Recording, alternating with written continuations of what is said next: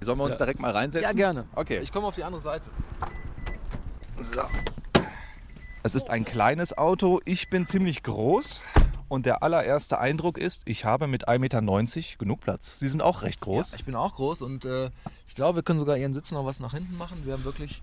Nein, geht würde aber. sagen, Es ist ein, ähm, ein Kleinwagen. Aber wie Sie hier sehen, ist alles drin, was man für äh, einen Kleinwagen erwartet. Das Auto hat Klimaanlage, es hat Sitzheizung, elektrisch verstellbare Außenspiegel, auch elektrisch einklappbar, elektrische Fensterheber, Radio. Also alles das, was man in einem normalen Kleinwagen erwarten würde, ähm, ist hier auch. Könnte ich einfach jetzt Schlüssel rumdrehen? Schlüssel rumdrehen, ähm, wie bei auch anderen Automatiken, Sie müssen den Fuß auf der Bremse haben. Hm. Ich sage es Ihnen lieber vorher, es kommt kein Geräusch. Er ist dann trotzdem an, dann steht da Ready. Und wenn Ready da steht, dann läuft das Auto. Okay. Schlüssel drehen und jetzt kommt kein Geräusch, sondern nochmal schön richtig rumdrehen. Genau. Ein akustisches Signal. Jetzt ist er Ist Er ist an. Ja, und jetzt mache ich mal die Handbremse los. Ja. Nicht erschrecken, jetzt geht es dann los, wenn Sie von der Bremse gehen mit dem Fuß. Das ist ja wirklich Genau. flüsterleise. Ach so, das ist, wenn ich vom Gas weggehe, bremst er schon, ne? Genau. Ui, ui. Ja. Das Auto Das ist auch ist- neu, der hat eine sehr gute Bremse. Ja, das äh, muss man sehr Ja. vorsichtig. Wir brauchen im Grunde fast kaum Gas zu geben. Das liegt an dem Elektromotor. Der hat keinen Drehmomentverlust, Ja. ähm, wie jetzt ein Benziner oder ein Diesel. Also Sie haben hier mit dem Auto, wo es wirklich ein kleiner Akku ist mit 16 kW, einen unheimlichen Anzug. Ähm, ja, Sollen wir hier mal einmal rum? genau, einmal fahren Sie so rum. Genau. Oh, wenn ich mal Vollgas gebe, der zieht schon. Ja. So, jetzt haben wir wirklich nur eine ganz kleine Testreise gemacht. Sehr gewöhnungsbedürftig, also vor allem die mit der Bremse und das ist, äh, aber also sehr fein ist das wirklich. Was natürlich noch wichtig ist, ich meine, jetzt komme ich noch 130 Kilometer, aber in dieser Testwoche werde ich die mit Sicherheit schaffen. Das heißt, ich muss auch mal aufladen und Ja. das zeigen Sie mir jetzt, wie das Genau. funktioniert. Äh, Links auf der Seite an dem Lenkrad unten ist ein kleiner Hebel, da ist ein, Eine Steckdose drauf. eine Steckdose drauf. Ja. Und, äh, den einfach mal hochziehen, dann geht nämlich außen die Klappe auf. Dann können wir mal rausgehen. Hier die Klappe, ganz normal wie eine Tankklappe. Hier einmal draufdrücken, dann geht der Stecker auf und jetzt zeige ich Ihnen. Und zwar ganz einfach. Sie haben einmal also einen Pistolengriff, Mhm. ähm, ganz normale Steckdose. Stecken Sie in das Auto hinein und dann drücken Sie rein. Und dann ist er fest. Okay. Und das andere Ende Das ganz andere normal Ende- in die Steckdose. Genau, ganz normal in die Steckdose und hier haben Sie eine Anzeige, Ready und äh, Charge für, dann lädt er, also grün und rot und wenn diese beiden Lampen leuchten, dann lädt das Auto. Mhm. Ungefähr in sechseinhalb Stunden ist er komplett voll mit den Bedingungen jetzt, ganz normale Stück, also ganz normal Ha- ähm, Haushaltsstrom. Mhm. Ähm, aber Sie können ihn auch nur zwei Stunden laden oder drei Stunden, dann haben Sie dementsprechend halt die Reichweite. Okay. Was muss ich sonst noch beachten? Oder kann es jetzt einfach losgehen? Das war's schon. Eigentlich kann es losgehen. Gut, dann bin ich mal sehr gespannt. Wir wünschen Ihnen viel Spaß. Danke. Bitte. So, mittlerweile ist schon äh, Tag 3 meiner Testreihe und äh, ans Fahren habe ich mich schon gewöhnt und heute mache ich mal einen in Anführungsstrichen Langzeittest. Los geht's. Und das ist wie gesagt das Schöne, man hört einfach nichts. Das war das Startgeräusch, der Motor läuft. Richtige Automatikwahl und los geht's.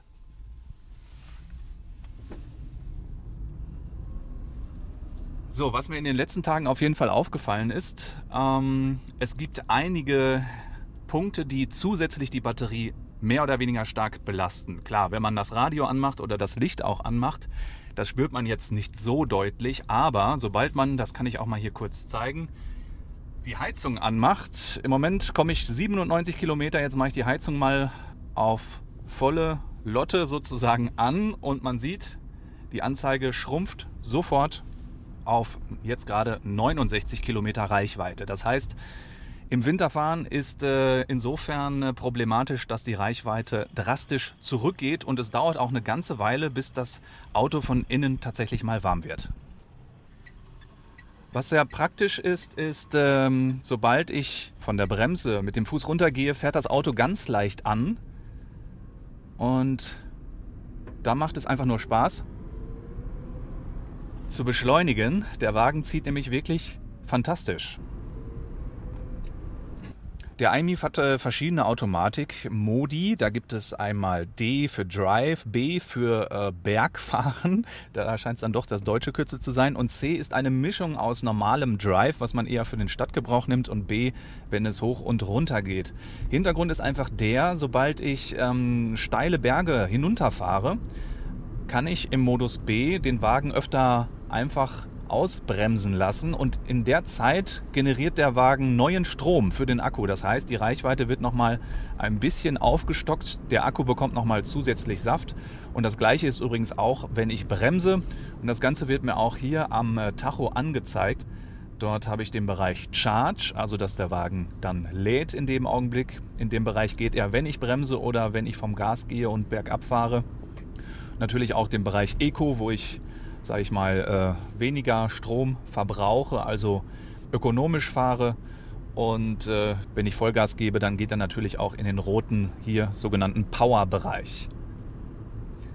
Das kann man dann auch ganz äh, drastisch an der Reichweitenanzeige sehen, wenn ich natürlich viel Gas gebe, Vollgas gebe und auch hohe Geschwindigkeiten fahre, dann äh, sinkt die Reichweite noch einmal zusehends. So, ich mache mal die Heizung wieder aus, weil ich will ja heute ein bisschen weiterkommen.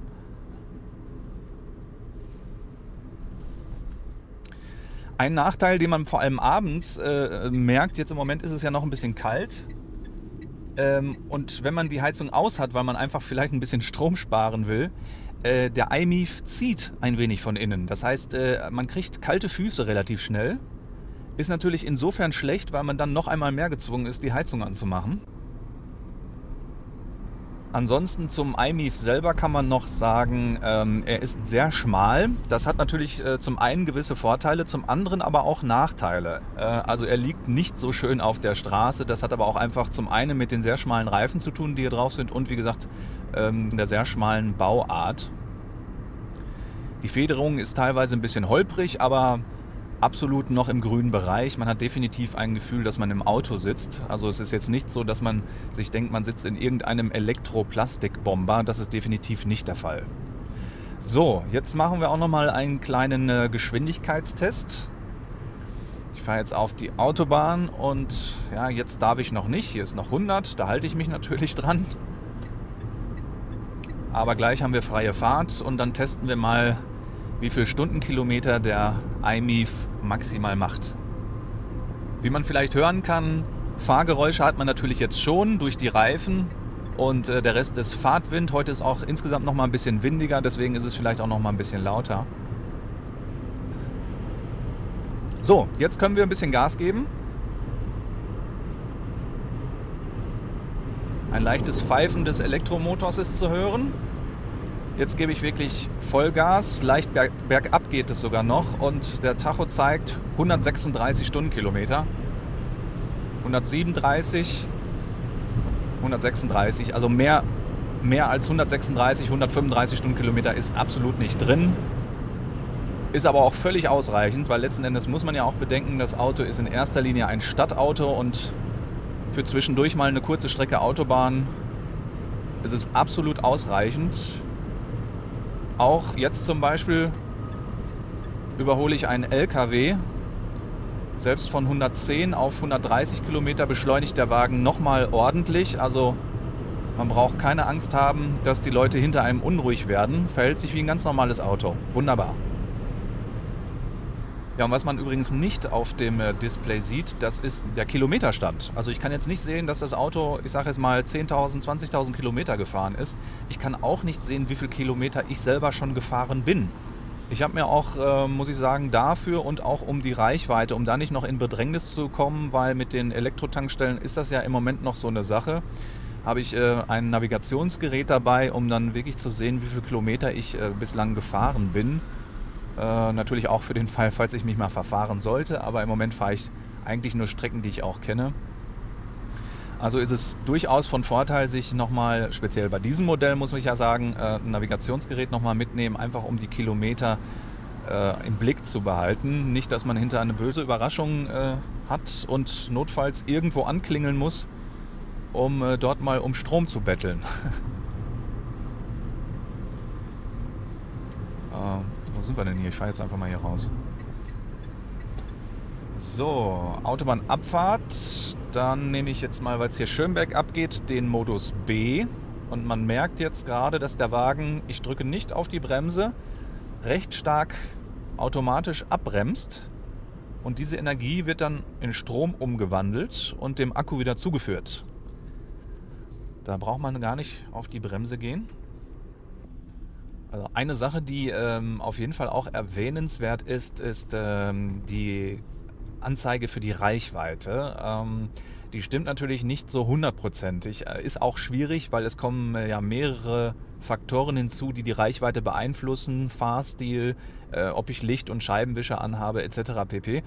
Ähm, und ja, das ist natürlich insofern äh, ein bisschen schwierig, äh, gerade weil man eben beim Elektroauto noch darauf angewiesen ist, wirklich genau zu kalkulieren ich habe mal eben die Differenz äh, verglichen. Laut meinem Navigationsgerät äh, bin ich knapp 10 Kilometer gefahren. Äh, die Reichweite auf der Anzeige des Autos ist allerdings um 16 äh, Kilometer gesunken. Das heißt, da ist dann schon eine Differenz von 6 äh, Kilometer. Aber wie gesagt, das hängt auch einfach mit dem Fahrstil zusammen und äh, ob ich, wie gesagt, noch andere Stromfresser des Wagens am Laufen habe. Hier vor allem die Heizung besonders deutlich zu spüren.